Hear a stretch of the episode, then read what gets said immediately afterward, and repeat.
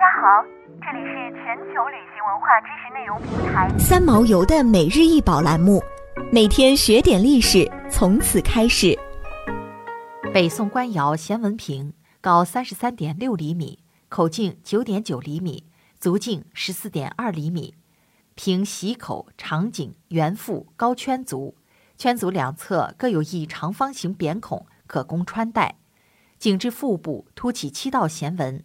通体是青釉，釉层肥厚，器身布满大片纹，纵横交错。此瓶仿汉代铜器式样，线条简洁雅致，凸起的弦纹改变了造型的单调感，增强了器物的装饰性。釉色给人以凝厚深沉的玉质美感，可谓宋代官窑瓷器的代表之作。官窑是我国宋代五大名窑之一，有北宋官窑与南宋官窑之分。根据宋顾文鉴《复宣杂录》的记载，宣政间京师自制窑烧造，名曰官窑。北宋官窑是宣和、政和年间即公元一千一百一十一年至一千一百二十五年在汴京（今开封市）设置的窑厂。它是由朝廷派遣官员到窑厂监烧，生产宫廷所用瓷器，产品特征与汝窑相似。北宋官窑存在的时间较短。北宋王朝灭亡后，它也随之终止。北宋灭亡后，高宗迁至临安（今杭州市），沿袭北漠遗制，又在杭州凤凰山下和南郊乌龟山一带分别设置修内司窑和交坛下窑，习惯称南宋官窑。宋代官窑瓷器主要为素面，既无华美的雕饰，又无艳彩涂绘，最多使用凹凸直棱和弦纹为饰，釉面纹片鳞鳞。充满高洁古雅气质，釉色以粉青为主。北宋胎厚釉厚，南宋胎薄釉薄。因南宋是所用瓷土含铁量较高，故胎骨颜色泛黑紫，其口沿部位因釉垂流，在薄层釉下露出紫黑色，俗称紫口。又底足露胎，故称铁足。说到北宋官窑瓷器的兴起，那就不得不提到一位大人物——宋徽宗。在宋徽宗未设官窑之前，在北方诸窑中，汝窑为魁。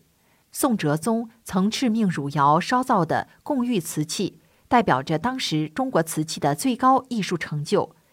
汝瓷美誉天下，宋徽宗为何却要弃汝兴官呢？这背后的原因是什么呢？其一，宋徽宗即位后，决定举国之力兴修五礼，考定礼器形制。并由朝廷亲自制造用于祭祀的礼器，为契合天地自然之性，彰显国家的文化品位，需要创烧出一种经典的陶瓷作品，纳入国家礼器范畴，以追求完美的礼仪。其二，众所周知，宋徽宗是我国历史上十分著名的文艺皇帝，拥有极高艺术品位的他，对汝瓷的艺术品位并不满意。其三，汝窑的窑址远离京城。宋徽宗不能亲临指挥，按照自己的艺术标准去供烧瓷器，于是宋徽宗决定弃汝兴官，在开封自制窑口，创烧华贵端庄的瓷器。北宋官窑生产严格按照宋徽宗诏敕编纂的《宣和博古图》为造型蓝本，以仿三代青铜器和古玉器为主，以明古器为造型依据，使产品件件有典，并富深意。成为了当年宋徽宗新城礼器的一部分。北宋官窑的地位、投入、技术成果以及它的拥有者，绝不是一般民窑可比的。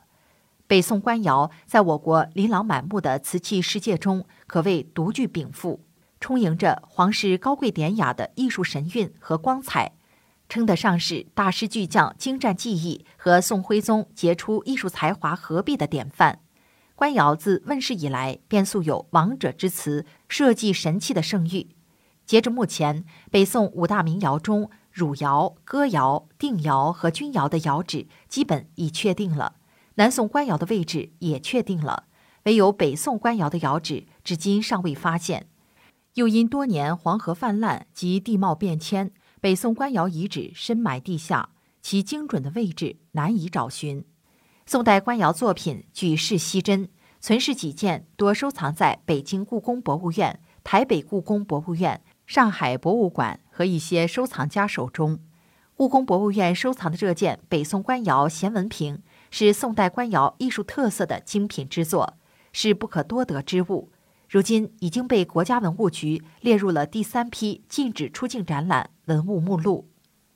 想要鉴赏国宝高清大图，欢迎下载三毛游 App，更多宝贝等着您。